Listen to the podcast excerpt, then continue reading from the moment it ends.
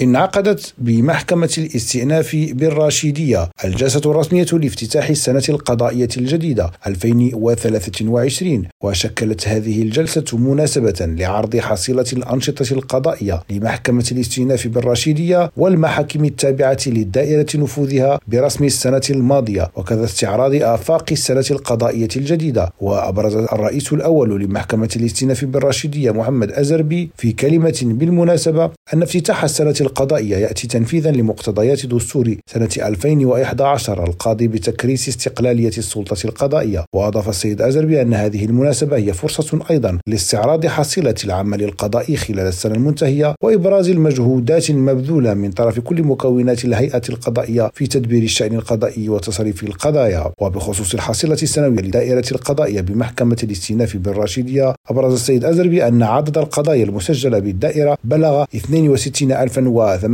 872 قضية خلال سنة 2022 وبإضافة المخلف من سنة 2021 الذي بلغ 10750 قضية يكون الرائج بهذه المحكمة. قد بلغ ما مجموعه 73622 قضية. من جهته أكد السيد محمد الخياطي الوكيل العام للملك لدى محكمة الاستئناف بالراشدية أن النيابة العامة بالمحكمة نفسها منخرطة بكل جد وعزم في تنفيذ مضامين السياسة الجنائية وفق تعليمات السيد رئيس النيابة العامة والمتمثلة في الدفاع عن الحق. والذود عنه وحماية النظام العام والعمل على صيانته والتمسك بضوابط سيادة القانون ومبادئ العدل والإنصاف التي ارتأها جلالة الملك محمد السادس. محمد توفيق الناصري ريم راديو الراشيدية